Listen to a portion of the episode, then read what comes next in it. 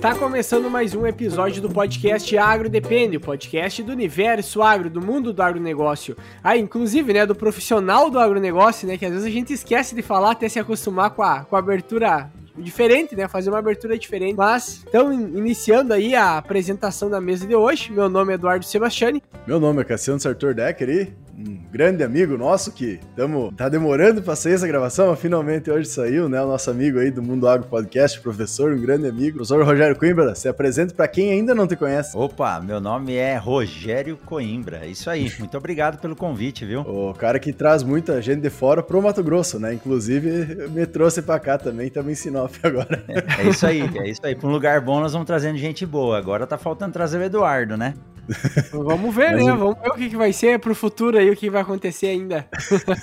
é, a oportunidade não falta, né, Eduardo? Com certeza, conhece, com certeza. Pra quem não conhece o professor, não conhece o podcast dele também, né? Tem o Mundo Agro Podcast, até uh, convidar todo mundo para ir votar lá, depois vamos deixar o link na, na votação do, do, como é que é bem certo o nome do professor. Os, os mais admirados da imprensa do agronegócio e recebi hoje a notícia que foi prorrogado até quarta-feira esse essa votação aí, tá? Então, Quarta, essa, essa, essa semana, no caso, ainda. Essa semana ainda, nessa semana. Ah, não, então vai dar tempo, vai dar tempo. O episódio ah, entra amanhã, então tá em cima do laço. é isso aí, é isso aí. Então, Muito obrigado. Para o pro professor ganhar o segundo ano consecutivo, né? O mais admirado aí do Agro. Então é uma, é um, a gente fica muito feliz que o pessoal da volta esteja ganhando isso para realmente o desenvolvimento que a gente tá fazendo e começamos todo mundo junto, né? Esse, todo esse, essa é a ideia, ou podcast em si, né? Desde o início a gente tá se auxiliando e uma amizade muito forte desde então. E a gente chamou o professor também para, além dessa questão da, da amizade, porque é um dos principais especialistas de sementes aí do Brasil, e a gente quer falar um pouco sobre a questão da qualidade de semente, né? Como é que é toda essa produção? Porque muita gente uh, salva semente, observa, lá no sul é mais frequente ainda, aqui pro, pro norte é um pouco mais difícil, mas uh, muitas vezes tem essa produção, essa semente salva em casa, e não se tem muita ideia de todo o processo e a dificuldade mesmo de produzir uma semente de qualidade e conseguir chegar a esse objetivo, né? Então a ideia é hoje a gente conversar um pouco sobre isso, uh, um pouco do que, que é preciso fazer para a gente atingir uma semente de qualidade e mostrar que o processo não é tão simples assim, né? Exatamente, exatamente. Ô Cassiano, antes da gente entrar direto no assunto, quero agradecer a, a sua lembrança e a do Eduardo em relação a esse prêmio. A, a gente não trabalha para receber o prêmio, né? E eu fico muito feliz que tem uma série de podcasts lá e às vezes eu fico triste que alguns bons como o de vocês ainda não estão lá. Eu falo que às vezes eu sou privilegiado por ter um público grande de alunos e eles nos apoiam, gostam, porque estão lá na aula e isso uh, nessa, nessa votação aí acaba, acaba a gente acaba estando lá uh, nas primeiras posições, mas todo mundo trabalha junto. Agora o que eu gosto de dizer é que o início desse processo é uma indicação entre os pares, né? E, e ser indicado pelo terceiro ano consecutivo é uma alegria muito grande. E hoje, se eu não me engano, são 10 podcasts. No primeiro ano foram três, eu fui um deles, depois foi CBN Agro e Agro Connection. Uh, no segundo ano, acho que foram quatro ou cinco podcasts, e agora são 10 podcasts. Então, independente de quem vai lá para receber o primeiro prêmio, só o destaque, aparecer e, e, muitas vezes as pessoas não ficam uh, na indicação, às vezes não conhecem ou ficam com dificuldade de ir lá e votar, porque é um processo que pedem e-mail, né, a, a descrição. Mas o mais importante de tudo isso é saber que os podcasts do agronegócio estão literalmente bombando e levando informação de qualidade. Então, muito obrigado e eu quero ver o Agro Depende aí nos próximos anos lá participando e quem sabe a gente vai lá em São Paulo naquele restaurante chique comer uma picanha, né? Daquela picanha argentina. Brincadeira, né? Melhor picanha aqui do Brasil. Aquela picanha brasileira muito boa, né? Mas é isso aí. Muito obrigado, viu? Bom, Vamos lá, vamos falar de produção de sementes. Literalmente, vocês estão dando milho para bode. É, o assunto é longo, mas é um assunto gostoso. E eu achei engraçado quando o Cassiano é, me mandou uma mensagem e falou: Coimbra, Rapaz, estamos até com vergonha. Nós conversamos tanto já aqui no Agro Depende com você e nós nunca paramos para falar de produção e qualidade de sementes. Nós já falamos de tratamento, mas não falamos de produção Os dois episódios que a gente gravou foi sobre tratamento de sementes. É, foram dois já, olha, eu nem lembrava. Eu sei que nós não, gravamos te, alguns teve já. Um, teve um que foi bem lá no início, quando vocês estavam começando também, que era plantando conhecimento, que daí era com o Ah, Gustavo junto. E aí o Isso. segundo a gente falou sobre TS, TS on farm e TS industrial, né? Fazendo um comparativo. Isso. Mas sobre produção de semente mesmo, realmente, esse, esse a gente tava devendo aí pro pessoal também. Aí teve um trago e prosa também, que teve até Ah, hoje é verdade, apenas verdade. um, né? Que a gente tem que fazer ao vivo e tomar um trago de Ó, verdade. E tem um cara que é sementeiro raiz também, que gostou tanto desse trago e prosa, que ele falou assim: se vocês não me convidarem para o próximo, eu vou ficar chateado, que é o Ricardo Bagatelli. Deve estar escutando a gente aí agora, então já tô intimando aqui, ó. No próximo são nós quatro, tá bom? Não, Aí vai longe, vai fazer. longe daí. Ah, e aquele episódio para ficar umas duas, três horas na frente da TV, né? É, mentira lá e é-. Na frente da TV que eu digo, porque nós estamos aqui gravando e, e assistindo. E não sei se vocês já fizeram isso ou não, mas o Google lançou aí o Google Podcasts. Então agora essa ferramenta que eu e vocês utilizam nos permite gravar os episódios, né? Embora o nosso estúdio seja um home studio, mas vale a pena colocar lá. Se vocês não incluíram lá no YouTube o AgroDepende Podcast, pode colocar lá e aí vai passar a ser TV também. Não é um MesaCast, é um podcast reproduzido lá no, no vídeo. Mas é isso, aí. Ó, muito bem. Vamos lá, vamos falar um pouquinho então sobre produção de sementes, embora eu quero que vocês me perguntem, mas para iniciar aqui, o Cassiano acabou de dizer, né? é, tem muita gente que faz semente em não conformidade, tem muita gente que faz semente pirata ou planta grão, né? Ou comercializa algo que não pode ser comercializado. Mas antes de começar, a gente estava batendo um papo e vocês questionaram, né? Ah, quais são as principais diferenças de um campo de produção de sementes para um campo de produção de grãos. O legal é que a base de tudo é muito semelhante. A base de tudo é muito semelhante. E existe um processo, digo até um processo evolutivo, que lá na frente acaba servindo de seleção natural do agricultor, que é a transformação do agricultor, do produtor de grãos de cereais, aquele produtor que usa as tecnologias, que usa o manejo, Uh, que usa o conhecimento que ele possui associado aos técnicos que dão assistência para ele na produção de grãos. E esse produtor, ele vai evoluindo, aquele que não para no tempo, ele vai evoluindo e tornando a sua produção cada vez mais sustentável, cada vez mais rentável, até o momento que ele entende que uma boa produção não é uma produtividade a qualquer custo. Eu falo muito isso nas palestras, nos treinamentos, nós estamos gravando aqui hoje, dia 22 de maio. Semana passada, dia 18, eu estava numa empresa em Rio Verde, conversando somente com cooperados, e eu falei para eles: falei, olha, vocês são agricultores diferenciados, porque vocês passaram por algumas etapas. E hoje vocês se especializaram na produção de sementes. E na palestra eu falo, começo mostrando assim, é, o que, que, o que, que todo produtor rural quer? Todo agricultor quer altas produtividades. Mas nós temos que tomar cuidado porque a alta produtividade a qualquer custo pode ser um tiro no pé. É fácil fazer 120 sacos, 100 sacos de soja, se eles estiverem custando para você 150 sacos por hectare. Aí a gente não entende o, o S, né, do sustainability, lá do ESG, que é sustentabilidade. Sustentabilidade é você conseguir se manter no negócio tendo margem de lucro. Então a gente precisa ter uma produção que nos deixe alguma margem de lucro lucro para que haja uma permanência no, na profissão. E aí, às vezes, você produzir 60, 65 sacos muito bem produzidos com um custo baixo vão te dar uma rentabilidade muito maior do que fazer 100 sacos custando mais do que 100. Por que, que eu estou falando isso? Porque hoje, Cassiano, Eduardo e você que está ouvindo a gente aqui agora, hoje existe uma oferta muito grande de tecnologias e soluções para o agronegócio e ainda mais para a agricultura. Nós estamos falando de uma agricultura de precisão com o uso de recursos digitais e georreferenciamento por satélite, por exemplo, até o uso de drones, mapeamento, tratores autônomos, até aquele produtor que faz agricultura de precisão sem ter nenhuma dessas ferramentas. E é possível fazer isso. Agora, quando a gente tem essas ferramentas em mãos e elas são caras, mas o produtor entende que uma ferramenta que se paga e passa a te trazer algum recurso é importante, e aí está o segredo de todo novo negócio, né? Você mostrar para o produtor que aquele produto ou aquela ferramenta vai se pagar e vai trazer mais tempo para ele com a família e melhor condições de produção, quando o produtor passa a usar isso, se organiza numa holding, se for a família, ele vai evoluindo.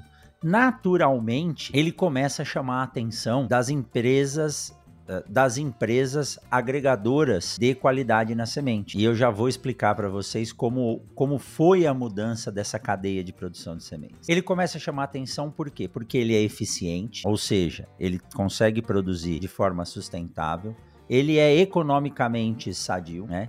Ele trabalha com uma boa condição dos seus recursos humanos, ou seja, ele atende às características do ESG. Então, ele tem condições de produzir um produto para fins de semeadura, que aí entra a tecnologia que a gente chama de sementes. Aí é o pulo do gato. E o Dr. França Neto, lá da Embrapa Soja, nas palestras dele, eu tenho até salvo uma foto que eu tirei. Ele mostra lá que na década de 70, 80, no Paraná, saiu uma reportagem num jornal dizendo assim: a diferenciação dentro dos melhores. Então, os melhores produtores de grãos no Paraná estavam se tornando produtores de sementes. E aí o produtor estufava o peito e falava: Eu não sou agricultor, eu sou sementeiro, né? Então é uma evolução natural do processo. Agora, esse produtor que passa de produção de grãos de boa qualidade, né, em termos de produtividade, para produtor de sementes, ele tem que entrar numa série de regras que hoje a, le a, legislação exige e cumprir essas regras que não são difíceis, mas são padrões, né? Porque a gente está lidando com uma estrutura que vai dar origem a uma planta e lá na ponta ela está ligada à segurança alimentar. E aí ele tem que passar por essa etapa de adaptação à legislação e assim poder se tornar um produtor de sementes. A gente está falando de registro no Renazem, de ter uma entidade certificadora, ou ele fazer uma semente não certificada, que é aquilo que a gente chamava de semente fiscalizada, onde ele mesmo audita os seus processos e por amostragem o Ministério vai auditá-lo. E aí entra uma série de regras, e a principal delas, hoje o Cassiano está ligado diretamente ao setor de sementes. Eu consegui puxar ele e dar uma injeção de do vírus da semente nele, né? Então o Cassiano tá ligado a isso e ele sabe que quando se produz semente, principalmente em regiões que não são as mais adequadas em termos de altitude, o produtor tem que saber que ele tem que, que registrar 3, 4, 5, 10 vezes mais a área que ele precisa para que então daquele meio, se a chuva deixar, se o percevejo deixar, se a máquina atuar, ele consiga tirar a semente do campo. Então é isso aí. Então eu estou aqui aberto para que a gente possa trabalhar em cima desses assuntos é, e entenda essa evolução do processo e um pouquinho dessa, dessa legislação e das diferenças do que é um campo de produção de grãos para um campo de produção de sementes, que eu já disse lá no início, a base é a mesma. Isso que tu comenta, eu acho que é, é interessante trazer, até pegando das experiências que a gente tinha no sul e tudo mais que a gente observava, essa questão de altitudes mais altas, né? Uh, tu tem um clima mais ameno e tu tem um produtor uh, muito especializado no desenvolvimento, ela é uma característica que puxa para todo o Brasil no final das contas, né? Primeiramente, produtor, lá a gente via o, o, os exemplos maiores, vamos dizer assim, de maior sustentabilidade, sistema de rotação de culturas correto, cuidado com pragas, doenças, tudo mais, era aquilo lá era o exemplo maior, vamos dizer assim, né? Era a referência a ser seguida lá no sul e aqui uh, para o Mato Grosso também, o restante do Brasil, a gente também acaba observando isso, uh, como tu comentou do produtor ser a referência, a ele ser uh, o sementeiro, bater no peito e dizer que é sementeiro por ser realmente diferenciado. E outra questão que bate muito, e acho que é interessante que tu trouxe, e que muitas vezes esse pessoal que faz uh, na semente salva até mesmo não entende todo esse processo, tá ligado a isso que a gente tá conversando, uh, que é o clima, o local onde é que tu tá, né? Tu vai pegar a produção em, em locais mais altos, te possibilita tanto um melhor desenvolvimento da própria cultura para atingir melhores características agronômicas da própria semente, né, quanto da planta, quanto também uma possibilidade melhor do próprio armazenamento, né? Pegando, pensando no sul aqui, querendo ou não, para o norte, a gente tem toda a necessidade de um, de um local mais climatizado, com, com temperatura e umidade controlada, né? Mas lá para o sul a gente via muito essa questão de o pessoal só ser em locais mais altos por essa questão de temperatura, né? Então, é, é, são coisas iniciais que a gente observa e já desqualifica a possibilidade de produção em grande parte. A gente comenta, às vezes, o cara bota 10, uh, 10 vezes mais áreas para conseguir tirar a mesma quantidade do que num local específico mais correto, né? Cassiano, esse assunto é interessante. Por quê? Você acabou de falar aí no final da, da sua fala que não são todas as regiões do Brasil que estão aptas a se produzir semente. E eu vou te dizer, as melhores já estão todas ocupadas e não estão dando conta de fazer semente para produção, para necessidade de produção de soja. Eu é o carro-chefe, mas existem outras culturas que têm essa demanda também. A gente está falando de milho, a gente está falando de sorgo, nós estamos falando de sementes forrageiras, que é um mercado que tem crescido demais. Mas sim, a altitude é uma das principais características que proporciona a, a boa produção de sementes. E aí é fácil da gente entender isso. Né? Uh, quando você produz uma cultura, qual, qualquer que seja ela, em baixas altitudes, estou falando aí 10, 20, 30, 50, 100, 150, até uns 380, 400 metros de altitude, a condição de clima durante a noite, ela é muito desfavorável para a planta. Por quê? A permanência de temperaturas altas à noite faz com que a planta respire muito. A planta, assim como nós, ela respira e faz fotossíntese. Só que ela só faz fotossíntese quando tem luz. Quando não tem luz, ela tem que manter o seu metabolismo ativo. E aí, vocês têm uma série de episódios falando sobre herbicidas, aminoácidos que explicam essas coisas, né? Então, à noite, quando a planta está só respirando, ela está gastando aquilo que ela produziu nas horas anteriores durante o dia, onde o saldo era positivo, que é a fotossíntese gera mais energia e mais reserva para a planta, e aí a, do que a respiração durante o dia. E à noite ela só está respirando. Então vamos comparar aqui, ó. Agora eu estou vendo na minha frente, vocês estão ouvindo, não estão vendo agora, mas do meu lado esquerdo tem uma câmera com o Eduardo, que está lá no Rio Grande do Sul. Ele tá até com uma camisa de manga um pouquinho comprida, porque eu vim o final de semana agora do Sudeste e tava frio pra caramba lá. Tava 12 graus em São Paulo. Lá no Rio Grande do Sul eu não sei, mas deve estar tá por volta de uns 15, né, Eduardo? Tá, tá por volta disso. Semana que vem que promete esfriar mesmo, né? Que daí vai cair Nossa. a temperatura valendo. Então lá, o frio já está sendo um estresse que ele tem que se cobrir, senão ele vai respirar muito para poder se aquecer. Mas o calor é a mesma coisa. Se tiver muito calor, a planta ela precisa respirar muito para manter a sua temperatura. Então, é, teoricamente, e como o Leandro o Barcelos nos diz, né, a planta trabalha para se refrigerar no final das contas, quando ela tem que respirar muito à noite com temperaturas muito altas, simular a gente dormindo num quarto quente, você transpira, você não fica bem, você acorda moído e cansado. Então a planta gasta muito. Quando ela está em temperaturas mais elevadas, a temperatura mais elevada ela reflete as diferenças de latitude que nós temos. Então, quanto mais próximo dos polos, mais frio fica. Quanto mais alto, mais frio fica também. Então, à noite, nessas regiões mais altas, a temperatura cai bastante e ela é muito mais amena. Então, quando a gente produz semente em regiões de maior altitude, o saldo fotossintético ao longo de 24 horas, ele é muito maior em termos de balanço energético, em termos de energia. E quando a gente fala em energia, a gente está falando em sacarose transformada em amido, a gente está falando em energia na forma de ácidos graxos, e isso tudo acaba sendo metabolismo que vai ser translocado na forma de energia para a reserva da semente. Quando a gente transloca mais produto para a semente, essa semente tem o potencial de ser mais vigorosa. Então, resumindo, perdão. Então, resumindo, se a gente pegar dois materiais, dois cultivares semelhantes, do mesmo grupo de maturação, semeados na mesma latitude, um com uma altitude mais baixa, por exemplo, 300 metros, e outro produzido a 800, 900 metros, mesma época de plantio, mesmo manejo, mesmo tipo de solo, tudo igual, somente a diferença de altitude, muito provavelmente a planta que foi cultivada em maior altitude vai produzir sementes com melhor qualidade. Se a qualidade não for diferente, essas sementes ainda terão maior longevidade.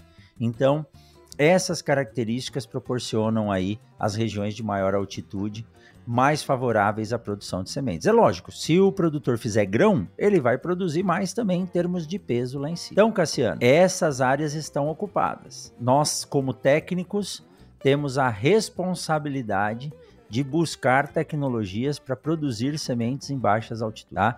Aí eu tô falando principalmente de soja. Quando a gente pega geralmente o produtor, né, que ele é produtor de grãos, basicamente ele tá almejando Uh, quanto mais produzir, basicamente, melhor. Aí, uma das primeiras perguntas, digamos assim, né? Questão de quantidade versus a qualidade daquela semente que está sendo produzida. Eu imagino que de toda aquela produção, uma parte deve ser selecionado como semente e uma parte descartado. Obviamente, deve ter dentro da da, da, da, estrutura da própria planta, né? Alguns pontos da planta que vão ter uma condição de ter sementes ali, ou grãos, no caso, de uma melhor qualidade, que possa ser convertido em semente. E aí, dentro disso que a gente entende é que o produtor, basicamente, ele precisa pegar todo aquele fotoassimilado, jogar para o grão, para que ele tenha mais peso, maior qualidade daquele grão. Pensando no processo de, do, do produtor que faz a semente realmente, muda alguma coisa pensando nesse manejo, por exemplo, alguma aplicação, às vezes que é feita mais pensando em controlar, porque para o produtor de semente ele não precisa necessariamente mais quantidade, ele precisa de grãos talvez mais cheios, com maior quantidade de fotoassimilados, com mais energia e não necessariamente vários nós produtivos, que é o que acontece nas lavouras, né? Chega lá no florescimento, a planta enche de flor, de nós reprodutivos, mas daí começa a abortar, ou começa, alguns não vão encher o suficiente, e aí tu já tem um gasto de energia desnecessário. Já pensando na semente, eu poderia converter toda a energia para pouca quantidade de grãos, que realmente vão ter uma qualidade maior lá no final, né? Boa, Eduardo. É, você colocou perfeitamente. A produção de sementes ela não está ligada com a quantidade ou a produtividade. Você já está apto aí para ingressar no mercado de sementes, viu? Porque muitas vezes os produtores que se candidatam a ser cooperados para produzir sementes, eles falam: ah, mas eu vou ter que abrir mão da minha produtividade. Vai. Quando a gente chega numa fazenda e o dono ou o gerente vem apresentar: olha, tá vendo esse cara aqui, esse gerente ou esse coordenador de produção? Ele é o campeão em termos de produtividade. Se a fazenda é voltada à produção de sementes e eles já te apresentam em primeira instância uma definição de que aquele local está voltado à produtividade, você já coloque um pé atrás e pense em mudar o pensamento deles, porque exatamente como você falou, na semente a gente não espera a produtividade, mas sim o produtor ele é remunerado também pela qualidade. É lógico, você precisa apresentar volume, né? Mas mais do que o volume, é preferível que você junte volumes pequenos para fazer um grande volume de sementes de boa qualidade. Então, sim, Eduardo, principalmente com a grande massificação do uso dos materiais de soja de hábito de crescimento indeterminado, milho é diferente, porque o milho, a maioria das vezes, é um híbrido. Então, quando você colhe, ele é bem estável, é, ele está bem padronizado, né? Quando a gente pega a a geração F1 e o milho a gente colhe ele sem descascar antes, a gente colhe ele em espiga. A soja não tem como. Eu preciso tirar essa soja do campo trilhando ela. Então, os materiais de hábito de crescimento indeterminado, nós temos diferentes estádios de desenvolvimento pra, de, de, de vagens dentro de uma mesma planta. Então, o agrônomo responsável pela produção a campo, ele tem que ter a experiência de chegar no campo e avaliar numa amostra o quanto daquele campo já está na fase de maturação, aí a gente está falando em estádio, em, estágio agora, né, que é a a, a, maturação e se aquilo é uma porcentagem adequada para se colher. Então, na hora que você desseca, e aí é um ponto que dá para a gente falar um podcast inteiro só sobre dessecação de sementes, que não tem nada a ver com dessecação de grão, e pode salvar a sua lavoura ou acabar com a qualidade, porque tem moléculas aí que não são boas para a manutenção da qualidade da semente. Mas o agrônomo de campo ele tem que estabelecer que uma porcentagem boa daquele talhão tenha sementes de qualidade para serem colhidas. Então, ali eu vou ter sementes sementes que estão no ponto, teoricamente, sementes que já passaram do ponto e podem estar deteriorando, e sementes que não chegaram no ponto. E aí vale a gente destacar um item, que é um item avaliado, né? O programa de controle de qualidade que a gente tem aqui nesse projeto da universidade avalia ele também, que é a semente esverdeada, que se difere da semente verde. Pô, as duas estão com coloração verde, mas tem diferença? Tem sim. Porque a semente verde é aquela semente que o agrônomo responsável pro, pelo campo fez uma análise de pré-colheita e decidiu que aquele campo pode ser já finalizado com o dessecante e colhido. Então, esse campo que foi dessecado e colhido pode ter as últimas vagens que foram formadas, as sementes ainda estão verdes porque elas estão ali em R5 alguma coisa, e não chegaram na maturidade fisiológica, não atingiram a maturidade. Só que se esse campo passou por um problema de estresse de temperatura, por exemplo, temperaturas muito altas nessa fase de enchimento e, e, final de maturação, chegando na maturidade, esse estresse na planta, onde ela, mesmo de dia, com água disponível no solo, ela não consegue abrir seus estômatos e o metabolismo fica travado que é uma máquina querendo fazer fotossíntese, ela corta esse processo de desenvolvimento para salvar aquelas sementes que já estão prontas. Aí eu tenho a chamada semente esverdeada. A semente verde, mal formada, ela sai facilmente no beneficiamento. A semente esverdeada é aquela que já está pronta e só está degradando a sua clorofila. E aí ela sofre um estresse,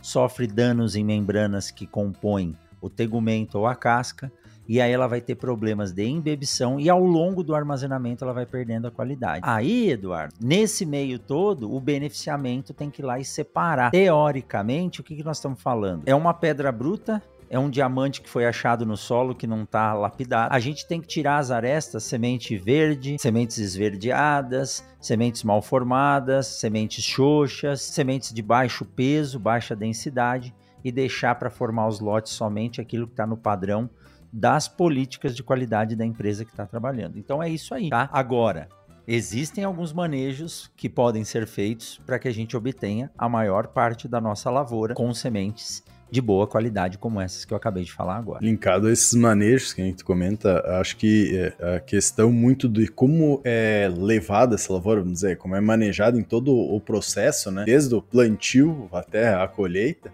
uh, tem diversas coisas uh, nesse meio que tem todo uma, uh, um desenvolvimento, uma interferência direta ao que vai acontecer, né? Que nem a gente tinha comentado anteriormente, a necessidade de uma estabilidade no solo, tanto na parte física, química, parte biológica também, toda essa necessidade para a planta conseguir se desenvolver o máximo possível, mas a gente sabe que, querendo ou não, a gente trabalha com uma cultura em uma grande área, né? Então acaba sendo uma monocultura. Uh, e tu tem alguns problemas como doenças, como pragas. Uh, e eu acho que um dos principais problemas que acaba aparecendo tá ligado principalmente às pragas, né? A questão das doenças, a gente sabe que depois tem toda a questão do tratamento de sementes e coisas que podem vir auxiliar, diminuir é, um patógeno inicial, mas principalmente linkado a pragas, um dos principais problemas que a gente acaba tendo é o próprio percevejo, né? Uh, como a gente pode fazer e qual que é a diferença, acho que é interessante trazer isso de uma, de uma lavoura normal, vamos dizer assim, para um campo de produção, porque muitas vezes não é observado a, a grande diferença, interferência que pode ter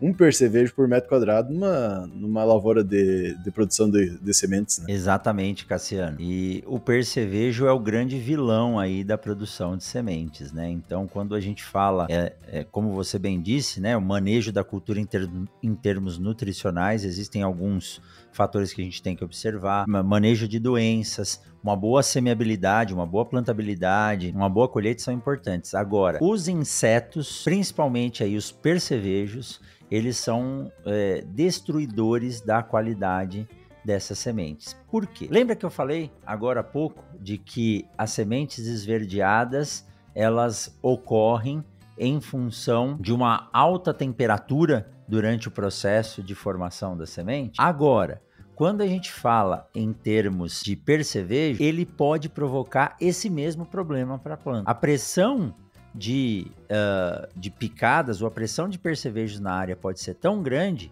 ao ponto de estressar tanto a planta e ela também finalizar de forma antecipada o seu desenvolvimento. Por quê? Eu tenho um dado bem interessante aqui, que é a, a quantidade de sementes atacadas por um percevejo durante um ciclo da cultura. Se nós fizermos uma relação entre grão e semente, cada percevejo ele se alimenta duas vezes por dia para cada grão que ele vai consumir, ele pica quatro grãos antes. Só que para o grão, a picada do percevejo talvez possa tornar lá um avariado, um ardido, mas na maioria das vezes não. Passa desapercebido e aquilo não vai afetar a qualidade do produto final como massa. Então, se a gente pensar que um percevejo se alimenta duas vezes por dia, para cada, cada grão que ele vai sugar e vai murchar e vai sair lá na pré-limpeza do grão, ele se alimentou de outros quatro como picada de prova. Então, um percevejo ele danifica um grão para cada fase de para cada uh, ciclo de alimentação. Ele se alimenta duas vezes por dia. Então, cada percevejo gasta aí ou estraga dois grãos por metro quadrado, tá? Então, se a gente falar dia. aí por dia, dois grãos por metro quadrado por dia. Então, se a gente falar em 10 mil metros quadrados, né, nós estamos falando em 20 mil grãos por metro quadrado. Tá? Agora, se eu for falar de semente, olha como a história muda. O percevejo não sabe se a lavoura é de grão ou semente. Vocês concordam comigo? Sim. Ele quer comer a picanha dele lá, que é aquela sementinha de boa qualidade. Então ele vai continuar picando quatro sementes para se alimentar de uma. Então, para cada ciclo de alimentação, o percevejo ele não gasta ou ele não estraga dois grãos, ele estraga em cada ciclo de alimentação cinco sementes. Porque uma simples picada de prova de um percevejo é o suficiente para reduzir o vigor de uma semente e tornar ela não viável. Principalmente se essa picada ocorrer próximo ao eixo embrionário, mesmo em um cotilédone, na zona que a gente chama de zona vascular. Se tiver em cima do eixo, então matou a semente. Então, cada percevejo consome 2 grãos por metro quadrado por dia ou 10 sementes por metro quadrado por dia. Vai ter aquela que ele vai sugar e vai sumir, mas sai no beneficiamento, mas vão ter aquelas outras 8 que ele simplesmente picou e também estragou. Então, se a gente fizer uma continha simples, né, o percevejo, e como dizia o Dirceu Gassen, a gente avalia isso hoje também, as sementes podem variar aí de 12, 14 até 22, 0,22 gramas por semente. Soma aí, ó, 10 mil metros quadrados vezes 10 sementes dá 100 mil sementes. Vezes 0,20 gramas vai dar 20 quilos de semente perdidas por hectare. Ah, por para nada. Eu estou fazendo lá 60 sacos, né, de 60 quilos que vão se transformar provavelmente em 60 sacos de 40 quilos de semente. Só que você tem que lembrar que o percevejo está na área. Então, se ele está na área, ele está picando a sua lavoura. Para resumir esse papo, o manejo de percevejos numa lavoura para produção de sementes é constante. Quando a gente pergunta assim, quantos percevejos por pano de batida pode haver num talhão para produção de sementes? Nenhum. É, se ele apareceu, o problema já está instalado, tá? Então, isso é uma condição muito desfavorável para a produção de sementes.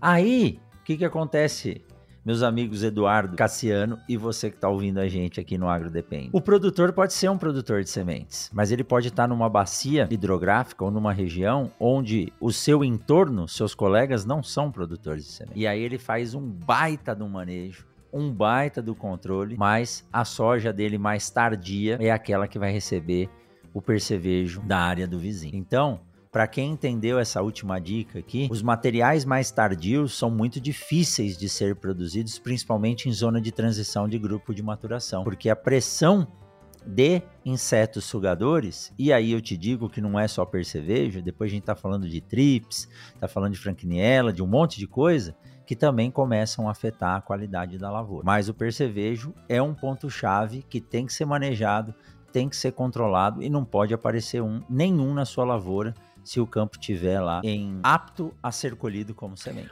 Uma, uma das questões também, né, que tem a respeito da que foi comentado lá no início do episódio sobre a parte da fiscalização. Quando a gente pega, por exemplo, o produtor rural, né, o produtor de grãos em si, na hora de comprar semente é sempre aquela novela, né, é buscar a semente às vezes mais alguns produtores é a melhor semente que tem no mercado, enquanto outros optam pela semente mais acessível ou mais barata que eles tiverem, nem que seja a da lavoura do vizinho, né? Que o vizinho acabou salvando ali. Então, pensando por esse lado, para a gente tentar entender também quais são os processos que é passado por uma lavoura de produção de sementes na parte de fiscalização. A gente comentou, por exemplo, alguma coisa relacionada à questão de manejo, como a, a própria questão do percevejo, questão de doença, questão fitossanitária, acredito que também deve, deva ser algo cuidado, porque eu posso estar inoculando não só problemas de. Acredito que até nematóides pode estar carregando em alguma situação, né, de uma área para outra através da semente.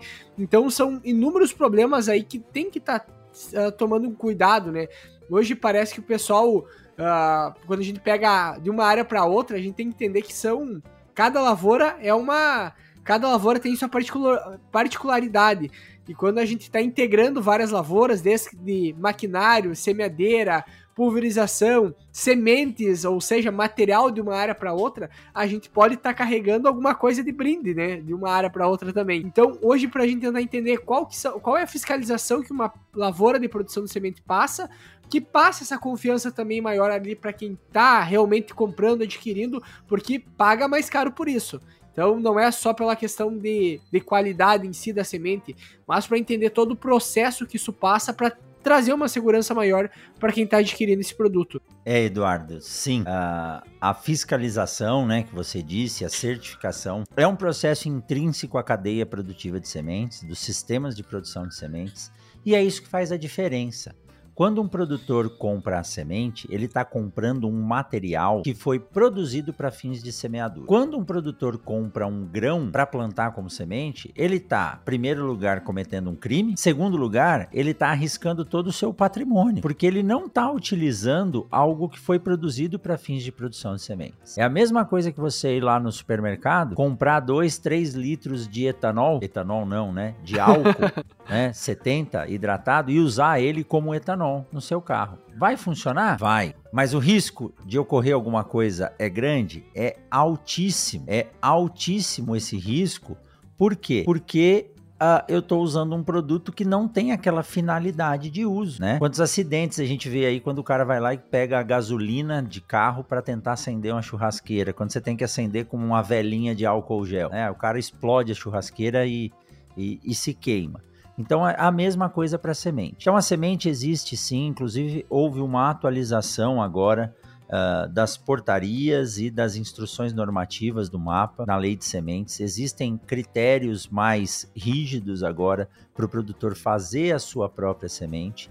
E quando a gente fala nos sistemas, seja certificada ou não certificada, e as duas são sementes produzidas com alta qualidade, é a semente certificada, além do produtor ter toda a auditoria de uma empresa externa, né, certificando que aquele campo de produção de sementes, o processo de semeadura, acompanhamento dos campos, colheita, beneficiamento, armazenamento esteja dentro da legislação, existe esse controle de qualidade feito por uma instituição externa à semente ou a, a, a sementeira, tá? uma instituição externa à sementeira. Isso já nos traz uma grande garantia de que o processo está sendo feito de forma adequada. A não certificada, que é aquela semente que nós dimos, dizemos ser a semente fiscalizada, que ocorre no Brasil, nos Estados Unidos, ela passa também por essas auditorias, mas o governo, o ministério, a legislação dá ao produtor de sementes a possibilidade de se auto-auditar. Aí você diz, poxa, mas eu tô me auto-auditando, isso é algo é, que me causa um pouco de desconforto ao adquirir essa semente. A gente tem que lembrar que ele está se auto-auditando porque hoje não existe um volume grande de empresas certificadoras para poder atender a todo o mercado existente. E quem se auto-audita passa aleatoriamente por amostragens avaliando esse processo. E o maior, o maior é, responsável por para que essa semente não certificada chegue até o produtor rural com qualidade, que se equipara à certificada, é o consumidor final é o agricultor. Por quê? É natural, né, Cassiano? No setor de sementes, a gente dizer o seguinte: semente você vende errado somente uma vez. Para você conquistar hoje um produtor a plantar o seu material, a sua semente, é um desafio muito grande.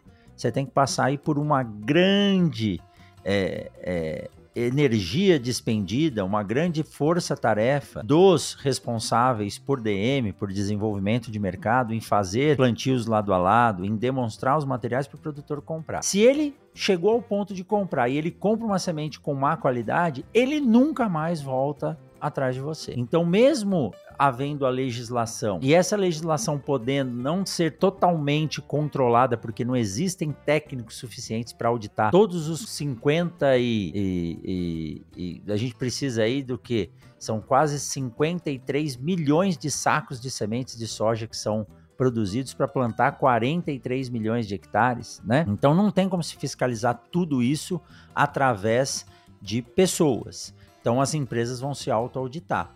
e o mercado vai selecionar. Então, quando o cara faz, ele faz bem feito. E aí vem o risco, tá? E aí vem o risco de tentar fazer a, a própria semente ou comprar uma semente uh, pirata. E aí, Eduardo, esse processo envolve o quê? Primeiro lugar, registro de todos os campos que irão produzir sementes antes de começar a plantar. Você precisa de um Renazem cadastrado no CIGE, dizendo essa área é uma área apta a se plantar semente. Tá? Depois de 40 dias de plantado, você vai lá fazer uma fiscalização, uma auditoria e dizer, olha, realmente esse campo está apto a ser um campo de produção de sementes. Aí você formaliza que aquele campo que foi indicado, ele é realmente um campo de produção de sementes. Por quê? A gente precisa saber se houve contaminação ou não, porque pode ocorrer uma contaminação na hora do plantio é, mistura lá, não tira a semente que estava na semeadora, e eu não posso plantar uma mistura, porque senão eu vou colher essa mistura de forma exponencial. Eu preciso saber quais são as plantas daninhas que tem naquela área, que podem ser plantas daninhas não toleradas. Então vocês vão vendo aí a dificuldade do processo de produção de sementes, para depois um produtor virar e falar: ah, não, eu vou salvar a minha semente. Né? Então eu tenho que auditar essa área. Passou os 45 dias lá, eu digo que realmente aquele campo é um campo de produção de sementes. Eu vou fazer inspeções constantes em pré-florescimento, florescimento e pré-colheita desse campo. Depois eu colho esse campo de produção de sementes na hora do transporte e chegada dessa semente na indústria de beneficiamento. Ele vai ser novamente avaliado, novamente auditado. Ele vai passar por um processo de pré-limpeza, secagem, beneficiamento.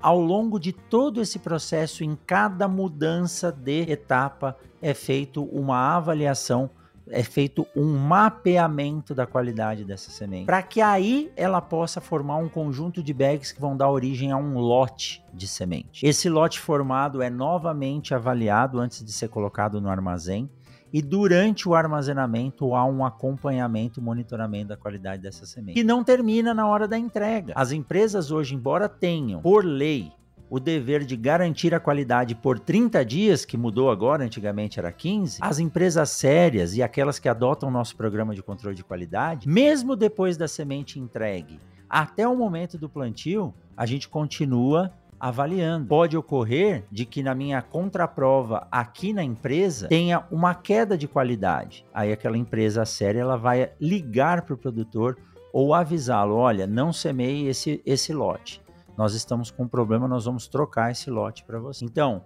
além do que a lei exige, o controle de qualidade efetivo hoje, que é a responsabilidade de entrega de valor e não de preço, faz com que a gente trabalhe acima do que a legislação exige para que a gente possa ter não um cliente, mas sim um parceiro que está ligado junto com você que faz semente a produzir algo para fins de semeadura, que no fim das contas garante aí a alimentação de quase um bilhão e meio de pessoas nesse planeta hoje. Né? É interessante isso que tu traz, que liga muito com outro setor dentro do próprio agro, né? Que está crescendo muito e a gente vê que o, o pessoal que produz em casa não está conseguindo ter assertividade. A pesquisa está mostrando também que não está conseguindo ter assertividade e produzir o que, que precisa ser produzido, que é os biológicos também, né? Exatamente. Se pensa que é muito fácil, tá? a gente conversou com o Mariana de Hungria, com o Cristiano Pai, uh, especialistas e referências não só nacionais quanto internacionais sobre essa questão, e a semente, ela também entra em toda essa complexidade. Não é uma coisa simplesmente que tu vai pegar, pegar o biológico, por exemplo, tu vai pegar, botar uma caixa de água, misturar ali. Não, tem diversas interferências que vão ocorrer em todo o processo para tu chegar no resultado final e toda uma legislação e cuidar, não só a questão da legislação por legislação, mas vamos dizer toda a auditoria e todo o cuidado que tu tem que ter para tu realmente conseguir entregar aquele produto como tu espera lá no final do processo, né? E ter um acompanhamento para conseguir ter uma assertividade em todo esse desenvolvimento para tu não diminuir a qualidade. Porque a semente é aquela questão. A melhor época, vamos dizer assim, a, ela, ela, como ela tá melhor, vamos dizer, uh, no desenvolvimento, com maior vigor, germinação, é quando ela ainda tá na planta. Quando a gente for colher ela, né, depois que ela já entrou em maturação, quando for colher, tu já começa a perder. Tu já perde por dano mecânico, tu já perde umidade, tu já dali em diante tu só perde. E a dificuldade de fazer é conseguir manter essa alta qualidade dela em todos os processos que a gente comentou. Falei isso na aula hoje de manhã. Falei, a, a semente ela começa, o milho a gente ainda consegue tirar na maturidade fisiológica, mas o algodão, o arroz, o feijão, a soja não. Então ela começa a deteriorar porque ela começa a ser armazenada a campo. Isso a gente não consegue fazer. E você fez uma comparação aí muito é, feliz comparando a produção de sementes caseira com a produção de biológico. Né? E a doutora Maria Angela fala muito isso. Ela fala: eu não sou contra a fazenda ter a sua produção de biológicos, mas você roda muito mais do que eu, Cassiano. Como disse, chegou no Mato Grosso há um ano e já conhece muito mais lugar eu do acho, que eu. Mas, mas, não deu um ano ainda, né? Não deu. Não, deu, deu nem um ano, é. Meio ano Ele já falou, já, já falou e já mandou mensagem de cada lugar aí que eu nunca vi aqui.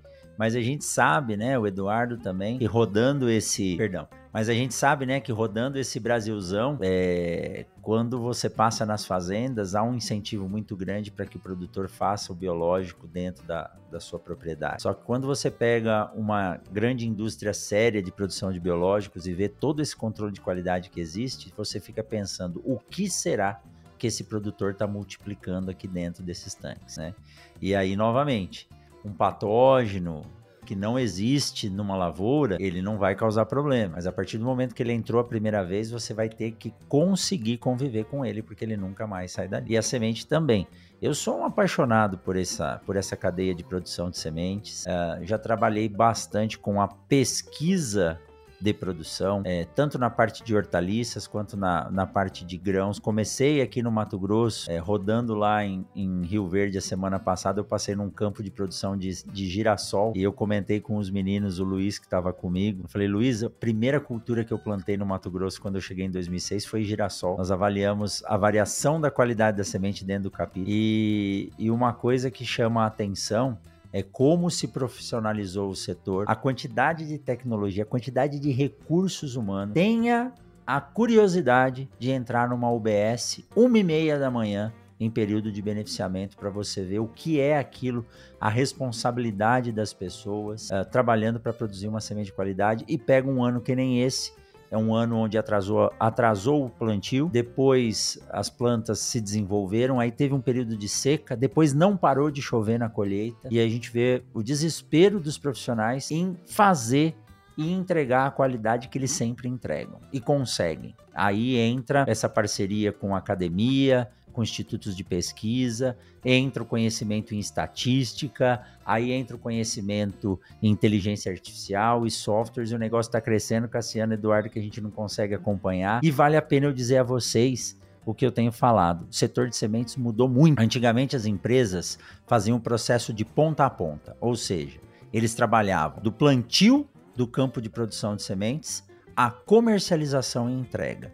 E hoje o setor está muito bem dividido em profissionais voltados a fazer a qualidade da semente, isso a gente faz no campo, que são os cooperados, são os agricultores que se especializaram, que a gente falou lá no comecinho, em produzir a semente no campo. Depois a gente tem a indústria de agregação de valor, que é aquela indústria que colhe, seca, beneficia e armazena. Então, é o meio, que é o coração, né? Se a gente comparar com fazer a cachaça, é o coração do processo, né? Uh, onde você consegue lapidar esse diamante bruto. E aí a gente tem uma outra ponta do setor que é o posicionador de materiais. Há alguns anos atrás iam falar vendedor de semente, mas não existe vendedor de semente hoje. Ninguém chega lá e fala assim: "Ah, tenho uma semente para vender para vocês". Tem um filme que eu não lembro o nome, mas eram dois velhinhos que acabaram é, pegando um menino para cuidar e eles tinham, acho que, ou feito um roubo, alguma coisa. Depois eu vou buscar o nome desse filme. É um filme bem legal. E nesse vídeo chegam vendedores, porque eles têm muito dinheiro, e chega um cara vendendo semente. E ele chega com um monte de saquinho. Acho que eu já até comentei isso uma outra vez com vocês num outro podcast. E ele chega com um monte de saquinho para vender para esses dois senhores, né? E eles estão lá numa fazenda, falam, ah, então vamos comprar. Eles compraram cenoura, milho, é, compraram semente de um monte de coisa, né? De alface, verduras e plantaram. Depois de um dia que eles foram molhando e cresceu tudo, tudo era milho. O cara colocou semente de milho em um monte de lugar, é lógico que é exagerado isso, mas aí esse era um vendedor de sementes. Hoje em dia, não existe mais vendedor de semente. Existe posicionador de materiais. Cassiano, se a gente pegar um 63, existe 160 cultivares recomendadas para um 63, de Nova Mutum até alta floresta. E aí, como que você vai decidir o que você vai plantar? Aí você precisa de um profissional bem treinado, capacitado, que conhece a rotina, que passou algumas aulas aí de safras para posicionar esse material. Então a gente precisa entender que a cadeia mudou nesses três setores, desde o produtor a campo que faz a qualidade, o agregador que beneficia a semente e o terceiro que é o posicionador da qualidade. Então, por isso que o Brasil tem se destacado, quebrando recordes de produção, de produtividade, alimentando aí para cada três, quatro pratos de comida colocados na mesa no mundo, um sai do Brasil ou tem alguém do Brasil ligado à produção daquele alimento. Então, eu digo para vocês, senhores, é que a responsabilidade é muito grande, mas o prazer e a alegria de estar tá trabalhando nessa cadeia faz a gente colocar a cabeça no travesseiro com responsabilidade do que a gente tem que fazer mas com muita alegria e bater no peito e falar: caramba, eu faço parte desse setor. Isso me deixa muito feliz. Isso me deixa muito feliz. Eu ia, eu ia finalizar, né, fazendo uma pergunta ainda, mas eu acho que não vai nem precisar. Mas era relacionada a, a vigor e germinação de semente, que geralmente o produtor a, pega a semente lá de bolsa branca, né, ou enfim, semente salva se tá dando um vigor mais ou menos, tá, tá nascendo ainda ali no teste que ele faz, plantando na horta lá de casa, tá legal pra, pra botar na lavoura. E eu ia perguntar se qualidade de semente realmente é muito mais que germinação e vigor, mas eu acho que com todo esse resumo já dá para entender que é muito mais complexo, tem muito mais coisa que tem que ser cuidada, monitorada e acompanhada para que realmente essa tecnologia, né, porque o professor mesmo conta, né, que a quantidade de tecnologia hoje tem numa semente é muito maior do que tem num avião, por exemplo, um computador e assim por diante. Então a gente tem que levar com qualidade aquela tecnologia para que realmente responda a campo, né? Porque hoje, querendo ou não, é uma das principais responsáveis aí pra, por toda essa produtividade aí que a gente vem alcançando ano após ano, aí batendo recorde ano após ano de produtividade, e tudo isso começa com a semente, começa com a tecnologia lá no início na semeadura, né? Eduardo, semente é a tecnologia embarcada à propriedade rural. Eu acho que isso fala tudo, né? E aí, para saber se vigor e qualidade são importantes ou não, infelizmente tem momentos que precisa doer no couro para a gente entender do que a gente está falando. E eu falo isso tentando educar os meus filhos hoje, né? E aí aquela frase que diz que tempos bons fazem homens fracos, tempos duros fazem homens fortes. Enquanto o clima tá bom, você tá pegando a bolsa branca, tá plantando e tá vindo, beleza. Agora nós estamos chegando num ano de El Ninho né? Nós vamos passar muito calor. Em alguns lugares vai chover muito, em outros lugares vai chover pouco. Aqui vai começar então, a chover agora, finalmente, né? Se, Porque tava se Deus quiser, né? se Deus quiser, o Rio Grande do Sul vai ter água aí para produzir mais do que os 12 a 15 sacos que produziu esse ano por hectare. Então, quando a gente pega um ano desse difícil, onde as condições não são aquelas em que qualquer um planta e colhe, aí a gente começa a diferenciar os homens dos meninos. E aí a gente vê que a semente de boa qualidade, ela pode usar o vigor e a germinação que ela tem, ou como resiliência, que é essa condição desfavorável que nós vamos enfrentar e mesmo assim ela vai te entregar o que ela promete. E se o ano for bom, a semente de alta qualidade vai te dar somente 10 a 15% a mais de produtividade do que aquela que não é de qualidade. Então é isso aí. Tem um momento que a gente precisa diferenciar os homens dos meninos. E aí quem tá com a semente boa na mão faz a diferença. Quem tá com o grão, infelizmente, vai chorar o leite derramado. Uma finalização dessa não tem nem o que a gente falar mais muito, né? Mas, professor, primeiro, agradecer tu ter aceito participar conosco novamente. É difícil a gente conseguir, o homem viaja Mike, não sei o que, aí roda o Brasil. Eu rodo Mato Grosso, mas tu roda o Brasil umas quantas vezes no ano também, né? Mas a gente sempre conversa, volta e meia, tá em um canto do país aí, desenvolvendo essa questão de semente, que é muito importante e, e extremamente necessária para a gente conseguir desenvolver cada vez mais o nosso agronegócio e ter ele cada vez mais sustentável, que nem o professor comentou, essa questão do, do início com uma qualidade boa, né? Essa produção de só 10, 15% a mais é a diferença lá no final do ano na lucratividade, ainda mais por um ano que é esse que a gente está entrando. E os preços provavelmente das commodities vão estar mais baixos, né? Então que a gente tem que colocar o dinheiro nos lugares certos para ter uma rentabilidade. Então acho que isso entra muito e entra muito com a sustentabilidade, toda a parte do SG, desenvolvimento que a gente tem dentro da agricultura, para poder botar a cabeça lá no travesseiro de noite que a gente comenta e ter orgulho de estar tá desenvolvendo o agronegócio. Então acho isso muito legal. E também a tua iniciativa, todo, todo desenvolvimento que tu faz com o mundo agro, né? Isso é, é muito bom a gente trazer também, tentar fazer isso que nós no AgroDepend também uh, tentamos fazer, né, de trazer informação para o público, trazer outras visões dentro do próprio agronegócio, tentar trazer pessoas fora do agronegócio para vir nos ouvir também. Então é uma coisa muito legal que acaba nos auxiliando tanto novos conhecimentos quanto conhecer novas pessoas, né? Que foi o que aconteceu conosco, né? A gente só se conheceu por causa do podcast. Então acho que isso é muito bom e cada vez mais a gente gostaria de incentivar que mais pessoas fizessem isso, né? A gente realmente ter um desenvolvimento cada vez melhor, junto tanto com a produção, mas também como o setor como um todo. Então, muito obrigado aí e fica à vontade aí para dar as considerações finais, professor. Cassiano, é, na verdade você e o Eduardo fazem com muito mais maestria do que eu essa comunicação. Os episódios de vocês são muito técnicos, outros são entrevistas fantásticas, como eu não canso de falar em todos os episódios, o dia que você entrevistou o seu avô, vocês entrevistaram o seu avô, né? Eu acho que num dos primeiros episódios lá, aquilo é, é, é épico, é histórico, então é, só de vocês estarem aqui, né, gastando mais, recebendo muito mais do que gastando essa uma hora de conversa. Eu sei que o, o, o Eduardo tá aí com criança pequena. São quantos? Seis filhos, né, Eduardo? Não, não, não. São dois só. Estavam derrubando São... quase a porta antes aqui também. Assustei ele agora. Mas eu sei com criança pequena, né? Ele tem um, um neném pequeno.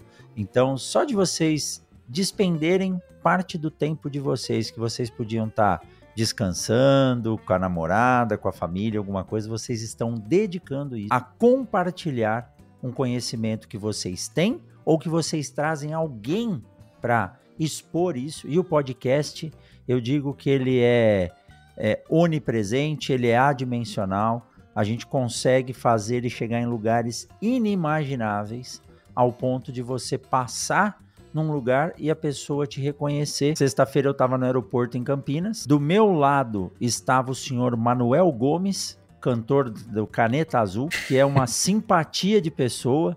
Né, na sua simplicidade, enquanto eu estava lá sentado, admirando as pessoas admirarem ele, e passava gente engravatado, gente simples, e parava. Para cada pessoa que parava, ele é um. Eh, depois eu descobri ali na hora que ele é um grande repentista, um grande compositor, e as pessoas falavam uma frase para ele, ele fazia uma frase, todo mundo pedindo para tirar foto, ninguém mais pede autógrafo junto, né? Eu estava lá com meu tablet na mão, degustando, né? Ele estar ali do meu lado e as pessoas passando do lado dele. Aí passou um grupo de pessoas e me cumprimentaram pelo nome. E você não espera. Eu olhei assim, não sei quem são, não faço ideia de onde as conheço, né? Pode ser alguém que ouviu o podcast. Ou como recentemente eu postei lá e vocês viram, eu fui devolver um carro em Brasília. Na hora que eu parei para devolver o carro, o Cris, um haitiano que está se formando em agronomia na UNB, ele assim, começou a tremer na minha frente porque ele me reconheceu. Eu falei, que é isso, cara? Falei, não, você é o professor do podcast, eu escuto você todos os dias, né? Então é isso. Vocês não fazem ideia do bem para a sociedade, para a agricultura do país e do mundo, que é trazer as entrevistas que vocês trazem aí semanalmente. Agora vocês têm as pílulas de informação, né? Que tem me ajudado bastante a ficar a par do que está acontecendo. E vocês fazem isso de graça, né? Quem sabe agora as pessoas começam a ver e apoiar aí o Agro Depende, porque a gente tem um custo para isso, né? É, não que a gente queira cobrar, mas o valor entregue para isso é muito grande. Então, é, eu tenho que agradecer vocês. É, como eu disse, eu me inspirei em vocês, Papo Agro, Agro Resenha, e são podcasts que estão aí, a gente caminha junto, e é muito importante isso. Eu fico feliz demais de fazer parte desse processo e de principalmente ter ganhado esses dois amigos. Um que eu trouxe mais para perto, mas que a gente se encontrou acho que duas ou três vezes aqui, precisa vir mais, que ele mora aqui do ladinho agora, né? E o outro que nós estamos aí montando uma estratégia para trazer esse cara aí do mercado, né? Que é mais da área comercial, para quem sabe trazer ele para semente e trazer ele para o Mato Grosso. Mas aquele ali já tem dois guri, né, Cassiano? Tá mais complicado tirar de lá, né? Um, um guri e uma guria. É, duas crianças, né? Mas como se diz, proposteando bem, aquela mocinha lá de Santa Catarina que ela diz, né? Proposteando bem, a gente aceita qualquer coisa, né? Então, quem sabe a gente consegue trazer o Eduardo para cá. Mas, senhores, muito obrigado a vocês por terem ouvido esse velhinho aqui falar um pouco de semente. Muito obrigado a você que ficou com a gente aqui até agora, né? Não sei se está aí na roça, na academia, no restaurante ou na praia, ouvindo um pouco sobre o que a gente gosta de falar, que é falar em podcast, falar de qualidade de semente. Muito obrigado. É, nós que agradecemos. E como... só, só, só comento, né, que, que ir para lá nós vamos ir de qualquer jeito, em algum momento nós vamos ir para lá para conhecer também, né? A, ainda tá muito limitado aí o conhecimento do Brasil, mas vamos qualquer hora dessas aparecemos aí pela, pela volta também para visitar o Cassiano também para visitar o professor, né? E fazer aquela carne que já, já que o senhor não vem pra cá, vou ter que ir pra lá, né? Pra comer aquela carne que tá há anos já, a gente já tá se prometendo. Ah, o Cassiano, ano passado, teve a oportunidade de ir lá e passou uns, uns momentos com a gente lá na, na confraternização de final de ano do, da firma, né? Do laboratório. Uhum. Isso, eu tô com a mão boa na picanha, hein? De vez em quando vocês dão umas post, vê umas postagens aí. E a picanha do Mato Grosso é a melhor picanha do mundo, eu vou falar para vocês. Até faca cega corta, viu? Pode vir, Eduardo. Pode vir que tá garantida, tá? Tem que ser bairrista, eu acho que é do Rio Grande do Sul, mas tudo bem. mas Isso aí. professor, muito obrigado novamente aí, ter aceito participar conosco, conversar aí, tirar esse bate-papo, temos que nem o senhor comenta, conversar mais pessoalmente também, o bravo que o homem tá sempre viajando, né, então fica meio difícil. Mas fácil achar no aeroporto, como foi que aconteceu esse tempo atrás, do que, do que em casa. Mas no mais, convidar todo mundo também a ouvir o Agro, uh, tanto o Agro Depende quanto o Mundo Agro Podcast, ir lá votar no Mundo Agro, também a gente vai deixar o link aqui na descrição. E nos siga nas nossas redes sociais, siga o Mundo Agro nas redes sociais dele, o professor Rogério Coimbra também, que além do Mundo Agro tem todos os materiais aí, tanto no YouTube quanto nas suas mídias sociais também sobre sementes. E por hoje era isso. Até a próxima, pessoal. Valeu, Valeu forte abraço. Até mais.